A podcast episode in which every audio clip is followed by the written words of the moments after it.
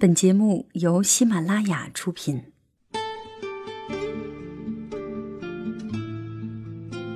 一段文字，诉说一段心情。从文字的故事里，我们倾听自己的故事，让未曾谋面的我们，行走在文字的世界里。晚上十点，分享文字，品味生活。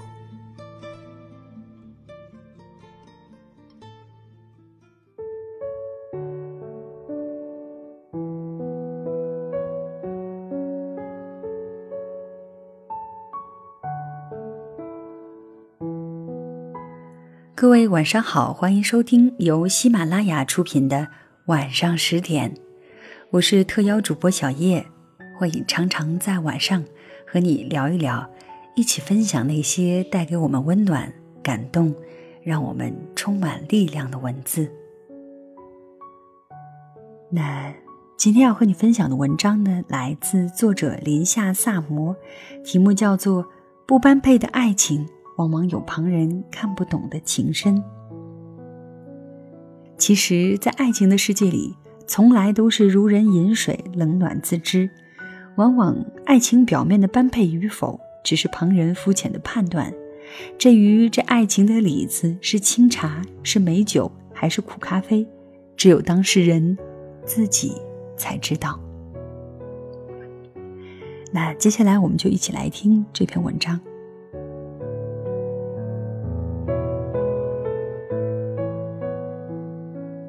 那天和好朋友阿飞去市中心的商场购物，挤在人满为患的电梯里。电梯停靠在七楼时，最后上来的是一对学生模样的小情侣。男生高瘦挺拔，阳光帅气，目测一米八的样子，是现在流行的那种大长腿欧巴类型的，应该是很多女生会喜欢的款。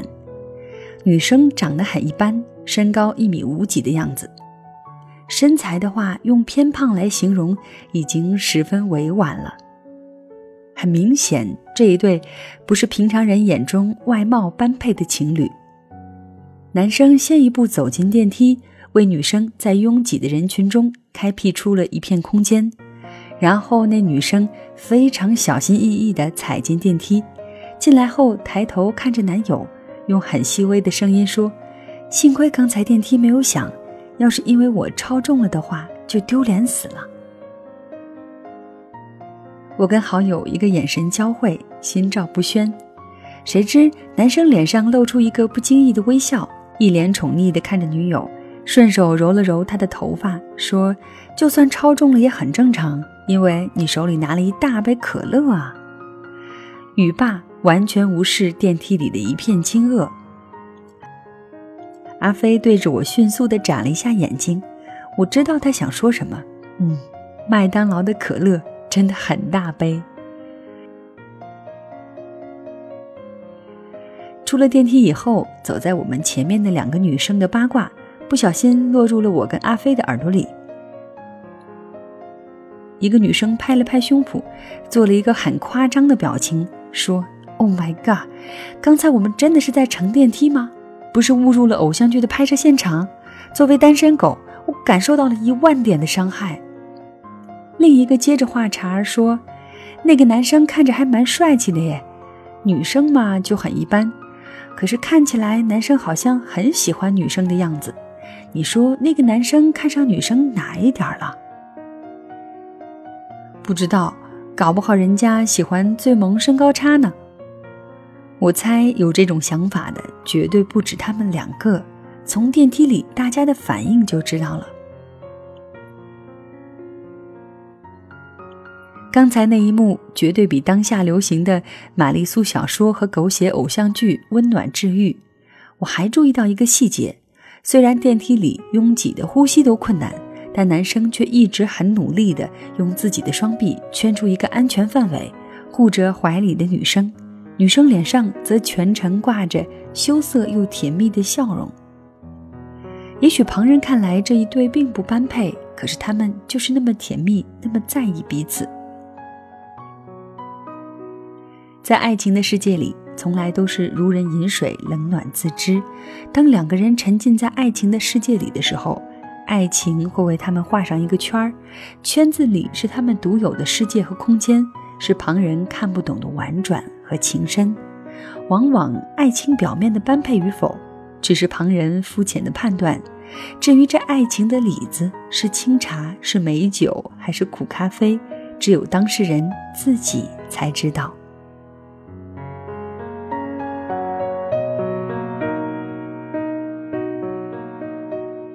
江小雅是我的一个中学同学，鹅蛋脸、柳叶眉、长腿细腰，标准的美人胚子。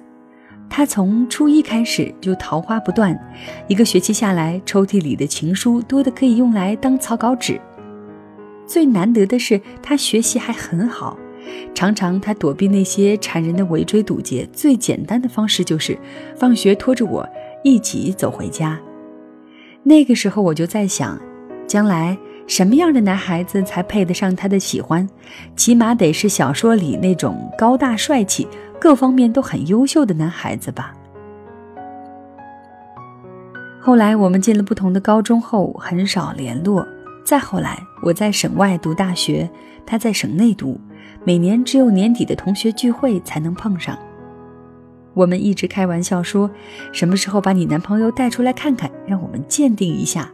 他一直没有回应这个话题，直到大学毕业第二年的冬天，他破天荒地说要带家属出席聚会，我们当然求之不得。然而当天聚会，所有到场的人都跌破了眼镜。江小雅的男朋友外是一个非常非常普通的男孩子，真的是那种掉在人堆里就找不着的人。在我们不了解一个人，也没机会去接触了解的情况下，也只能从他的外表去评判打分，整体感觉就是很平淡的一个人。但是小雅不一样，她是那种远远看过去就很抓人眼球的女孩子，出场自动加特效的那种女生。所以这两个人出现在我们眼前的时候，我们总觉得画风不太对呀。一顿饭，大家吃的各怀心事。有一个好事的男生直接在饭桌上挑衅起来了，说：“喂，快点给我们说说，你是怎么把我们的大美女江小雅追到手的？当年他连正眼都不带瞧我们的，现在倒被你这个不知道从哪里冒出来的臭小子占了便宜。”外似乎对这种阵势早已习以为常，淡然自若地看着身旁的小雅，很幽默地回了一句：“没办法。”小雅她近视又不爱戴眼镜，眼神不好，所以就看上我了。一边说话一边还不忘给小雅剥虾皮，而小雅坐在那里安静的笑笑，也不说话。等 Y 被男生拖去包厢外面抽烟的时候，几个女生绕过桌子将小雅围了起来。小雅，这个人什么来头啊？老实交代。你们什么时候开始的？谈恋爱多久了呀？尽管。大家问了很多问题，也期待剧情有所反转，但最终也没有得到什么惊天动地的答案。小雅只是说：“他对我很好，跟他在一起很幸福。”隔天我们约了一起逛街，才对他们这段感情有了更多的了解。他们两个居然是公交车上认识的，大一的某个周末。小雅乘公交去市区买东西，站在旁边的一个男生看了她好久，一副羞涩、欲言又止的样子。他以为又是要搭讪的人，并不想搭理，还往旁边挪了挪位置。结果那男生居然又跟上来了，还恰好挡在了他的身后。他顿时有点恼怒，觉得这个人好奇怪，正准备发脾气，突然那个男生结结巴巴地说了一句：“你你衣服后面弄脏了。”我把外套借给你穿吧。这下小雅才恍然大悟，原来是这个。当时心里又是感谢又很恼怒。没多久，外就向小雅表白了，小雅拒绝了，他又表白说可以等。就这样，一个表白，一个拒绝，中途又发生了很多事情。一年半后，他们成了男女朋友。后来家里人知道了，死活不同意，因为男孩十分普通，家境也很一般，还是单亲家庭。但是他们还是顶着压力在一起了，也没有像大家预测的一样毕业就分手。本以为过了这么久，父母也该接受外了，没想到毕业后，父母反对的声音更强烈了。他们说：“你之前谈谈恋爱也就算了，现在已经工作了，得找一个条件好的人家，正儿八经的结婚，安定下来了。你跟外在一起，我们是绝对不会同意的。”所以这次他把外带回来，主要是为了见父母，企图说服爸妈，扭转他们观念的。小雅说了很多他们之间的故事，都是些琐碎平淡却又触动人心的温暖。其中有一件我印象特别深刻。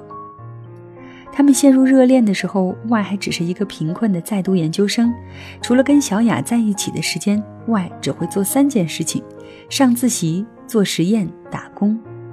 因为不在一个校区，外每天早晚步行四站路接送小雅上下课。夏天很热，冬天很冷，小雅都记在心里，感动之余也不免有些心疼，对他说：“你不用每天送我的，你导师那边不是也挺忙的？”结果外说：“我乐意啊，那你明天早上坐公交车来我这边吧，天冷了，我不想你走那么远。没事儿，我就当是锻炼身体了。再说我每天省下来四块钱，你早饭可以加一杯热豆浆啊。”多买两个包子也行。小雅跟我说这个故事的时候，语气很平淡，但我知道波澜不惊的外表下是汹涌的暖流。我有点明白她为什么那么抗拒了家里安排的与高富帅的相亲了，执拗的和父母口中的穷研究生在一起。因为在大家都看不见的地方，那个人对她真的很好，以后应该也会。一直好下去。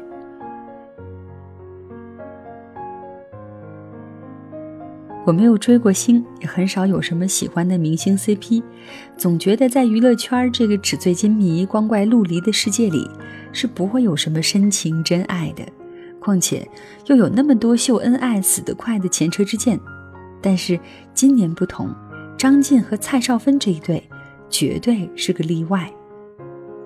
二零一五年，曾经的港姐，TVB 的当家花旦蔡少芬，有了一个新的名字——炫夫狂魔。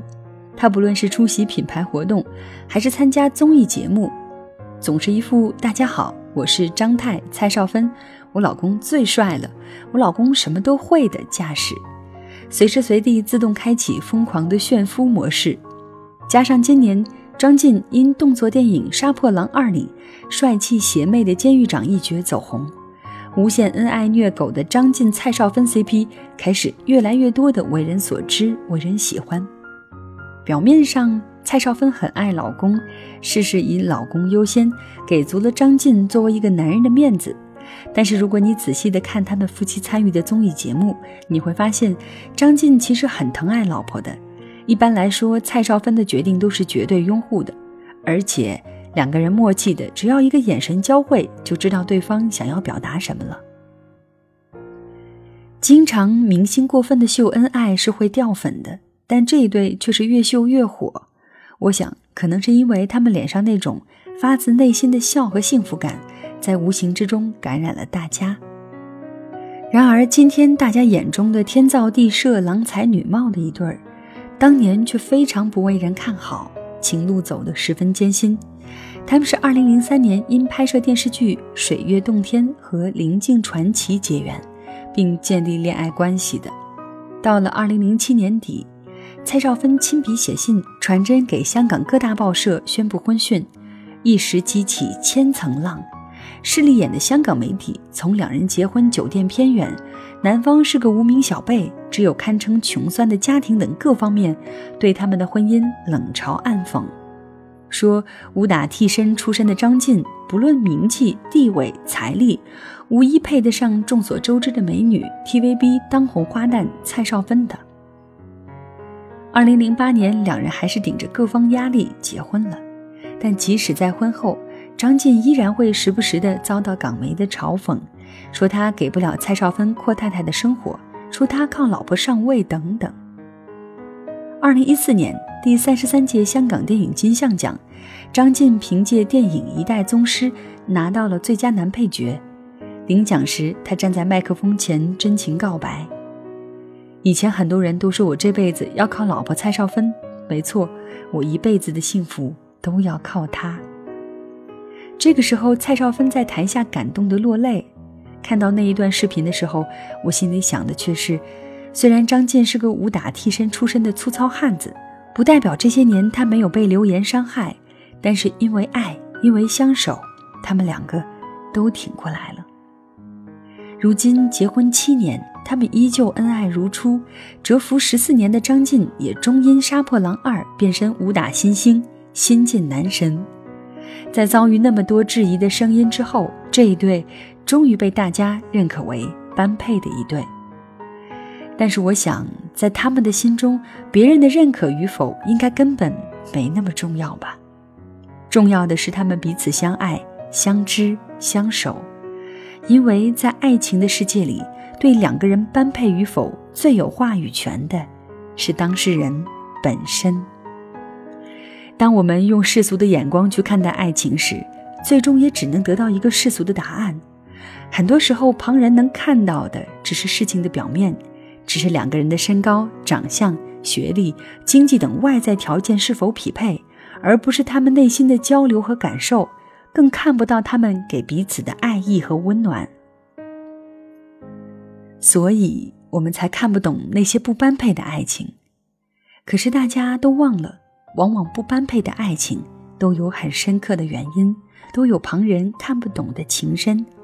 那些所谓的不般配的蹩脚理由，都是旁人臆想出来的，并不是当事人真实的看法和感受。所以，还是少插手别人的爱情。少对别人的爱情指手画脚，比较好。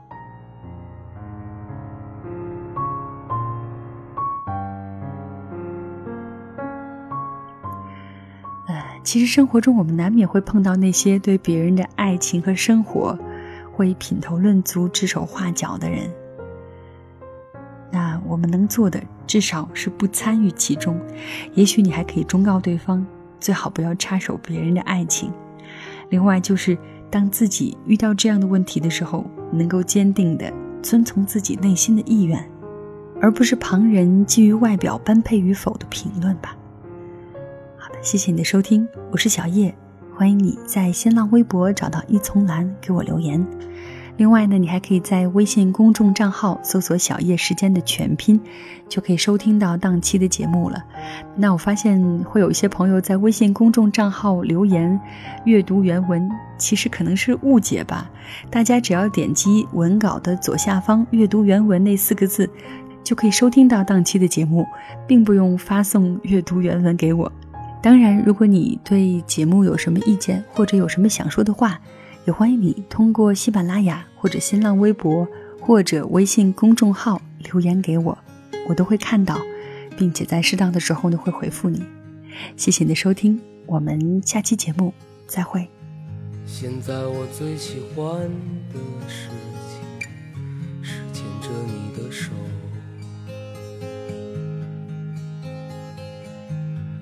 融进这六点钟的夕阳。散步在晚风里，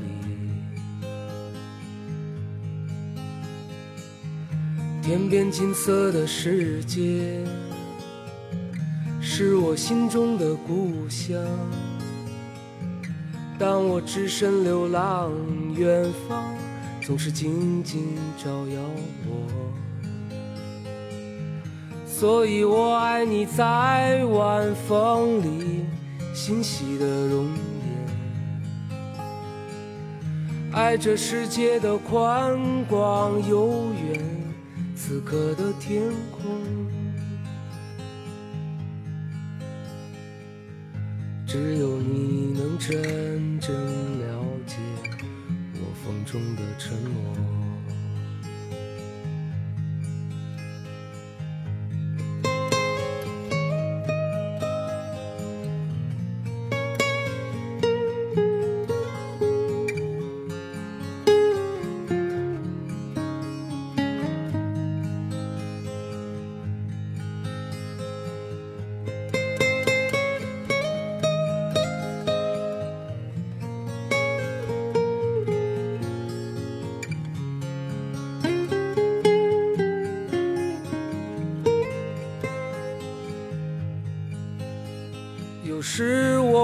我会消沉，依然焦虑不安。那是动荡往昔，有些伤痛总无法化解。你是美丽天使，给我无言守护，是我不安的心，